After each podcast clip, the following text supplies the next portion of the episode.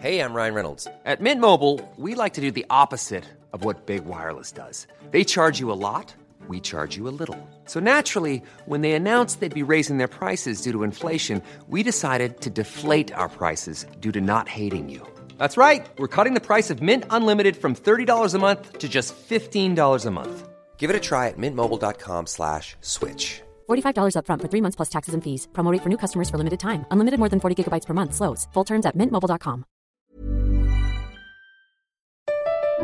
Comment contribuer à un monde de demain plus durable La saison 2 du podcast Créateur d'impact va chercher les réponses en immersion au plus près des bénévoles, dirigeants d'associations ou bénéficiaires.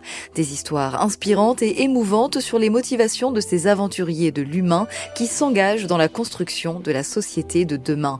Generali, sponsor de votre épisode La Story, vous propose de découvrir Créateur d'impact, le podcast disponible sur toutes les plateformes d'écoute.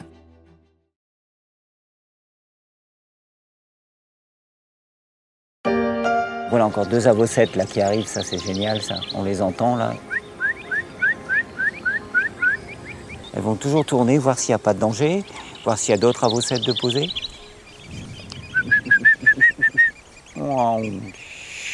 Hop. Ah, il y a un concert d'huîtriers épis là. On entend les huîtriers épis. Et puis on a les cigognes qui sont sur leur nid. Ah voilà, la revoit. Ah, génial, elle a été se baigner. Salutations. Vous arrivez jamais à la maison sans dire bonjour. hein. Donc ça resserre les liens du couple, ça affirme le territoire sur le nid. Et ils vont se relayer pour couver. hein. Dernière étape de notre série en baie de Somme. On termine tout en beauté et en légèreté, en compagnie du peuple des oiseaux, au parc ornithologique du Marcanterre. Le parc du Marcanterre, c'est une utopie devenue réalité. Un mariage réussi entre l'entreprise humaine et les lois de la nature. Ce polder gagné sur les eaux de la baie de Somme, à l'origine pour la culture des fleurs à bulbes, est une terre de 200 hectares redevenue sauvage. Pour le plus grand bonheur des 300 espèces d'oiseaux qui y font étape en toute quiétude dans leur migration. Et pour celui également des visiteurs qui sont toujours plus nombreux à venir les observer, mais surtout sans les déranger.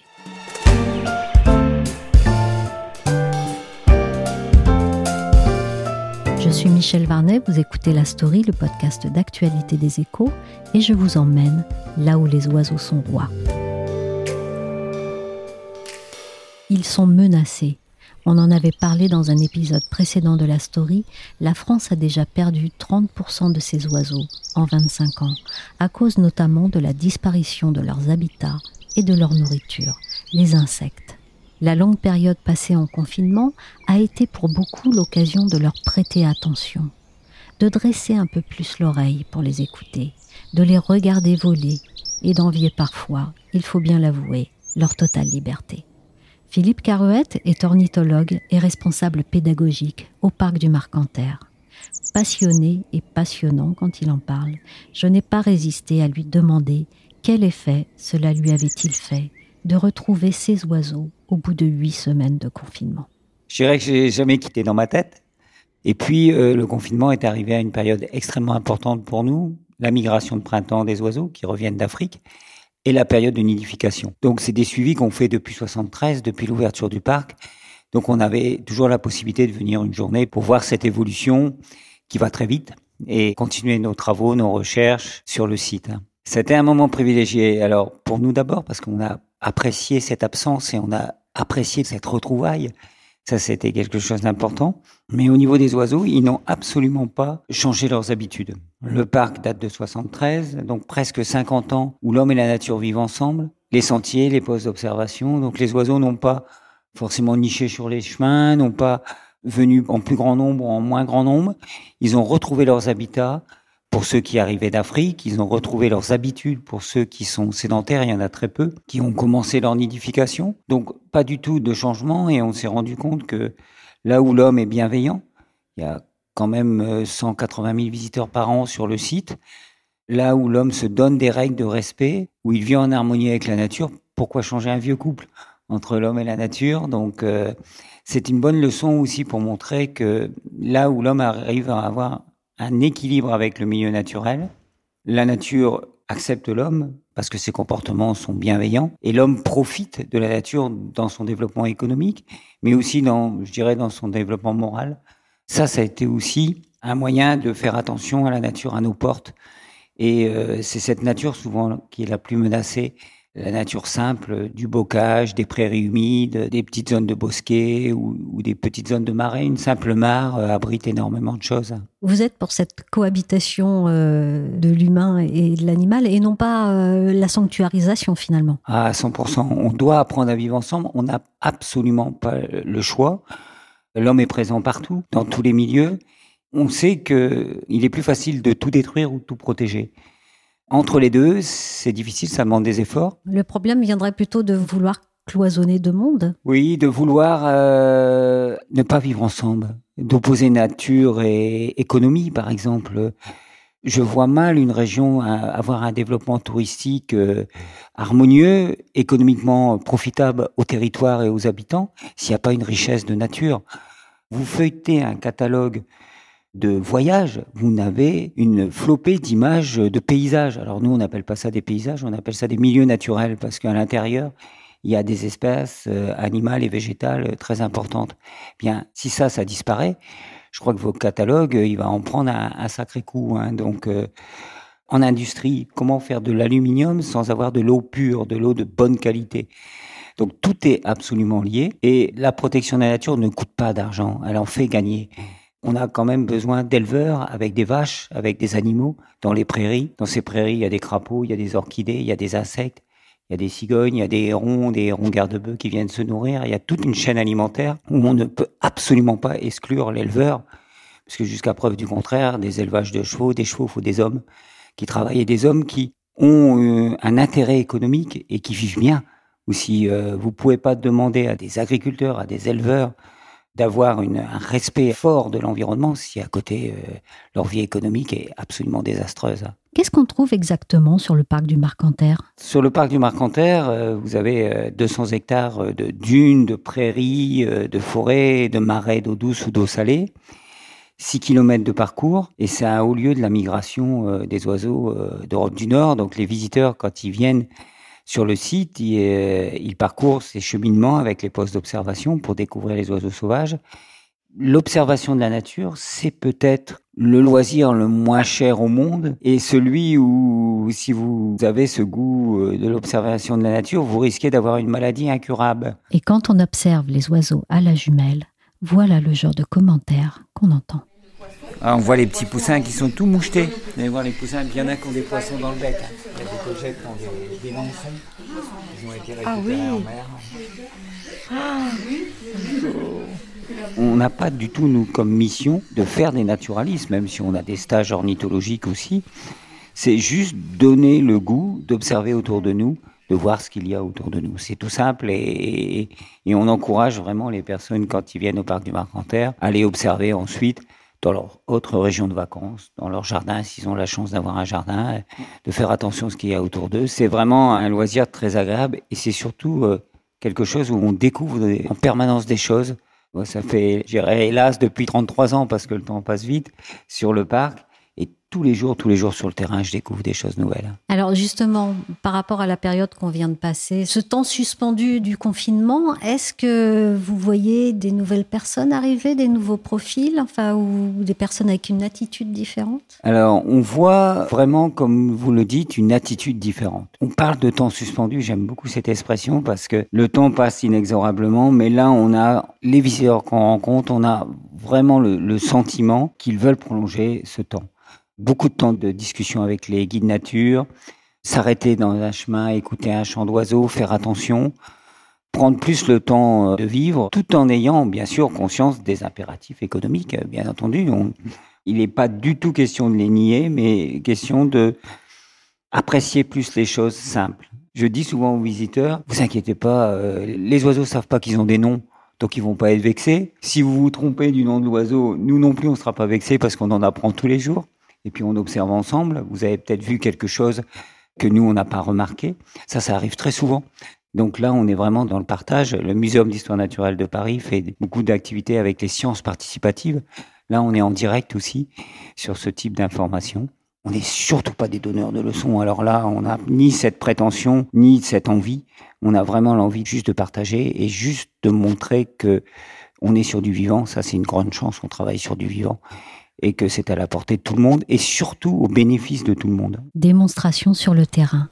Avec Philippe Caruette, on a rejoint une simple cabane en bois, percée de minces ouvertures horizontales pour voir les oiseaux sans être vus. L'effet est saisissant. On a l'impression d'observer une famille qui vit sa vie là, au bout des jumelles. On est immédiatement en connexion, un peu intrus, voyeur, mais fasciné. Là, on est euh, sur le début du parcours euh, du parc du Marcanterre, sur une lagune euh, saumâtre, donc une eau légèrement salée, avec plein d'îlots. Et c'est une colonie mixte de trois espèces. La mouette rieuse, qui est la mouette la plus commune en France. On entend les kerwick, kerwick des sternes, des sternes kojek. Quand on arrive sur, dans ce poste d'observation, notamment au mois de mai et début juin, beaucoup de visiteurs nous disent Mais il y a un bruit, il y a un bruit, pas possible c'est pas du bruit, c'est de la communication. Souvent, je leur dis, ben, c'est comme si vous arrivez euh, en plein milieu d'un mariage, d'une fête de mariage ou d'un baptême ou, d'une réunion politique. On entend un brouhaha, mais chaque individu se reconnaît à la voix. Chaque poussin reconnaît ses parents et chaque parent reconnaît son poussin. Donc chaque cri signifie quelque chose. Vous avez écrit pour les poussins, vous avez écrit d'appel qu'on entend des sternes. C'est les sternes qui ramènent des lançons pour nourrir leurs poussins. Ils ont été pêchés en mer.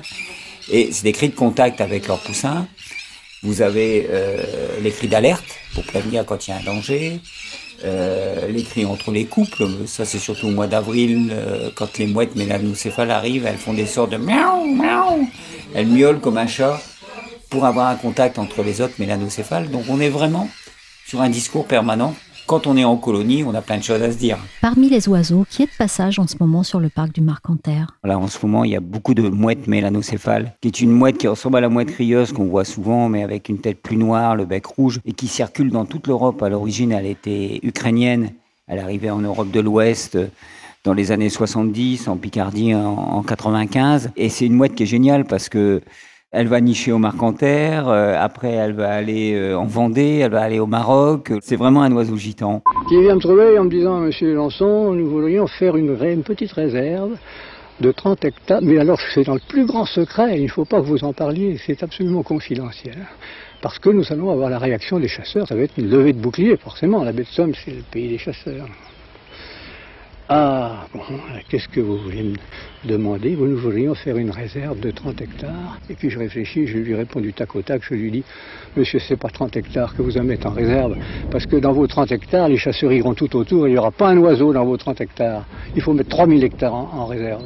Et c'est parti de là. Comme on l'a entendu dans cette archive où s'exprime son fondateur, le parc du Marcanterre, c'est une histoire singulière quand même tout n'est pas du fait de la nature ici. Tout à fait. C'est peut-être pour ça qu'on a aussi cette philosophie qui s'est prolongée pendant 50 ans. C'est que le parc du Marcanterre, c'est un polder, c'est des terres qui ont été gagnées sur la mer par un monsieur et sa femme, qu'il ne faut pas oublier, euh, Michel euh, Janson, qui était un ingénieur agronome. Il a fait l'école d'agriculture de Beauvais.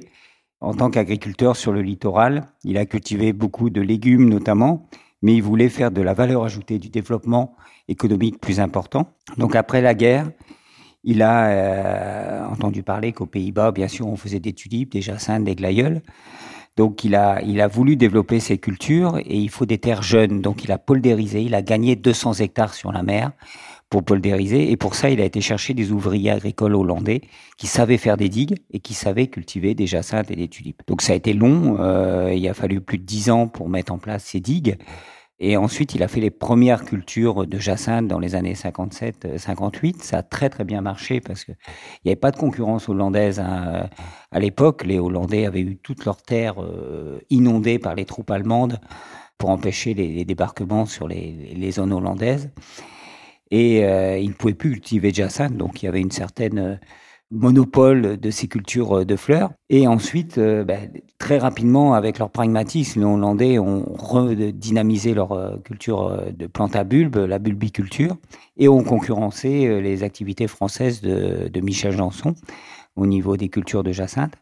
Donc il y a eu une faillite agricole et Michel Janson était passionné de nature et surtout d'ornithologie. Donc il a décidé de reconvertir dans tout début des années 70 son polder en réserve.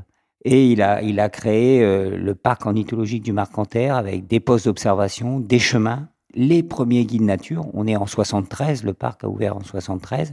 Donc une initiative privée avec un homme qui n'était pas un homme de tourisme. En 87, Michel Janson était déjà âgé, il avait déjà 80 ans, a vendu le terrain au Conservatoire du Littoral pour que ça reste un lieu euh, protégé, un lieu non construit. Ça allait puisque la loi littorale était arrivée, euh, le conservatoire est arrivé pour protéger les littoraux euh, de l'urbanisation, mais il a assuré l'avenir en vendant au Conservatoire du Littoral. Et aujourd'hui, le site est géré par le département, par le syndicat mixte B de Somme. Le parc du Marcanterre est un, un exemple en fait d'un territoire rendu à la nature finalement. Est-ce que c'est un modèle? J'aime bien votre terme de redonner. On a pris on redonne. On n'a pas la prétention d'être un, modèle, on a la prétention d'être un, moyen. La nature a horreur des copier-coller. Chaque lieu a son identité. Il faut déjà prendre en compte ses identités, cette richesse écologique, et ensuite l'intégrer dans les projets de développement. Mais c'est vrai qu'on a beaucoup de délégations françaises, étrangères qui viennent ici. Et quand je les accompagne sur le terrain, ou des guides nature, ou ma directrice, ou des personnes les accompagnent, on leur présente le quotidien. Et on leur dit vraiment, euh, nous, ça s'est fait, il a fallu du temps.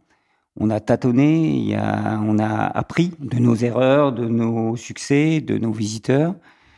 Si vous voulez faire la même chose euh, dans votre région, dans votre pays, prenez déjà l'âme du lieu, l'âme écologique avec les richesses, avec des inventaires, des suivis, mais aussi euh, les personnes qui y travaillent, les types de visiteurs qui viennent, et créer un, nouveau modèle, le même que nous ou un complètement différent, à une condition, c'est que ni l'un ni l'autre soit perdant. Dès que vous développez une activité euh, touristique, économique, basée sur la nature, si un est perdant, les deux sont perdants automatiquement. Si les, visiteurs sur un lieu euh, ne voient pas les espèces, ne sont pas dans un lieu où ils découvrent la vie sauvage et le vivant, eh bien, ils vont être déçus. Ils vont dire la protection de la nature, bah, c'est que pour les experts. Euh, lui, il a une, longue vue, il, a, il voit les choses, moi je ne, je ne vois rien, ils vont être frustrés. Et inversement, si le, le, visiteur qui va sur un lieu dérange les espèces, perturbe le lieu, le dégrade, eh bien, automatiquement, euh, la nature va être perdante et le visiteur sera perdant. Vous avez cette phrase, la nature est une grande entreprise. J'adore le mot entreprendre. Entreprendre, c'est l'activité. Chaque fois que je fais le tour, je pars le matin sur le parc, première action, je vais au point de vue qui permet de découvrir l'ensemble du site. Donc je prends, entre guillemets, l'âme du lieu, le quotidien du matin. Qu'est-ce qui s'est passé euh, le matin euh, sur le lieu? Et après, je pars dans le parcours et je découvre des choses nouvelles. Il s'est passé des choses, il se passe des choses, on est sur du vivant. Donc, entreprise dans le sens d'entreprendre, de faire. Et c'est pour ça qu'il ne faut pas avoir de préjugés. Quand on va mettre en place quelque chose, on a le droit de se tromper, on a le droit d'évoluer, bien entendu, et c'est ça qui fait la richesse du lieu. Il y a des mauvaises nouvelles en protection de la nature, euh, on retient surtout cela, et, moi je le vois bien, dans, notamment dans les petits passereaux, les petits oiseaux insectivores qui diminuent énormément euh, certaines grandes familles d'insectes comme les papillons diurnes. Mais il y a aussi des moments euh, positifs. Quand j'étais gamin, des faucons pèlerins, on n'en voyait quasiment pas. C'était, moi, je les voyais dans les livres. Les spatules blanches que je vois aujourd'hui, ces grands échassiers blancs avec le bec en cuillère. Il y en a 1000 couples maintenant en France, plus de 1000 couples. Ici, il y a une colonie de 84 couples, je les vois tous les jours. Et je peux vous dire que je les apprécie tous les jours. Parce que quand j'étais gamin, c'était que dans les bouquins. Combien de personnes travaillent ici? Alors sur euh, l'ensemble du personnel permanent, on est 32 personnes, aussi bien au niveau du pavillon d'accueil du parc, que l'entretien, que les guides nature, que tout le travail de terrain. Mais euh, entre mars et novembre, euh, là où il y a le, plus de visiteurs, on double presque le, les effectifs du site. Quand on m'oppose souvent écologie et économie, Là, je me pose des questions parce que je ne pense pas qu'un visiteur qui vienne dans la nature ne dorme pas, ne mange pas ne profite pas de toutes les activités qu'il y a dans la région et surtout au niveau du territoire. Donc un visiteur qui vient ici pour découvrir des spatules blanches, des cigognes, des petits échassiers, fait vivre autour de lui beaucoup de personnes directement ou indirectement. Et la crise sanitaire a un petit peu remis les pendules à l'heure? Je ne sais pas. Je n'aime pas que les choses négatives remettent les pendules à l'heure. Je préfère que ce soit des choses positives. Quand je vois certains naturalistes qui me disent bah, bah, tant mieux, il y a eu ça, la nature a soufflé wow, ça me choque. Et puis je pense à mes, mes collègues qui sont dans les parcs nationaux africains ou euh, dans d'autres pays euh, qui n'ont plus de touristes, qui n'ont plus de gens qui viennent visiter, qui financent ces parcs nationaux. Et les États euh, financent aussi les parcs nationaux, mais ils ont aussi d'autres préoccupations. Donc euh, les gardes qui font euh, le même métier que moi dans des conditions beaucoup beaucoup plus difficiles, ceux qui se retrouvent au chômage, qui se retrouvent à, sans paye avec leurs difficultés de protection. Je ne suis pas pour euh, une écologie euh, punitive, une écologie euh, qui soit au détriment du bien-être de l'homme. Plus l'homme sera serein, plus je pense qu'il sera soucieux de ce qu'il y a autour de lui. Merci à Philippe Caruette du parc du Marcanterre, dont la passion pour les oiseaux et l'optimisme sont totalement communicatifs. D'ailleurs, en marchant, il m'a confié cette anecdote que je partage avec vous.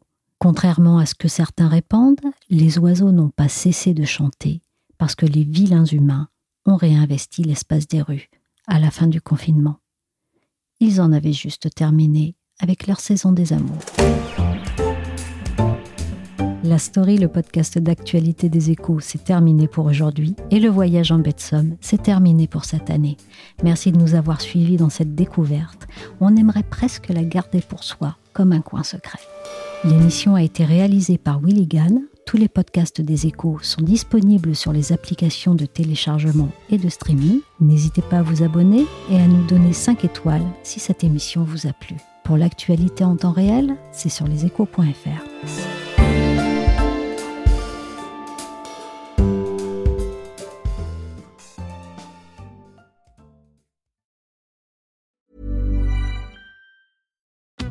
Join us today during the Jeep Celebration event. Right now, get 20% below MSRP for an average of 15178 under MSRP on the purchase of a 2023 Jeep Grand Cherokee Overland 4xE or Summit 4xE. Not compatible with lease offers or with any other consumer incentive offers. 15,178 average based on 20% below average MSRP from all 2023 Grand Cherokee Overland 4xE and Summit 4xE models in dealer stock. Residency restrictions apply. Take retail delivery from dealer stock by 4 1. Jeep is a registered trademark. Don't you love an extra $100 in your pocket? Have a TurboTax expert file your taxes for you by March 31st to get $100 back instantly. Because no matter what moves you made last year, TurboTax makes them count. That means getting $100 back and 100% accurate taxes only from Intuit TurboTax. Must file by 331. Credit only applicable to federal filing fees with TurboTax full service. Offer can be modified or terminated at any time.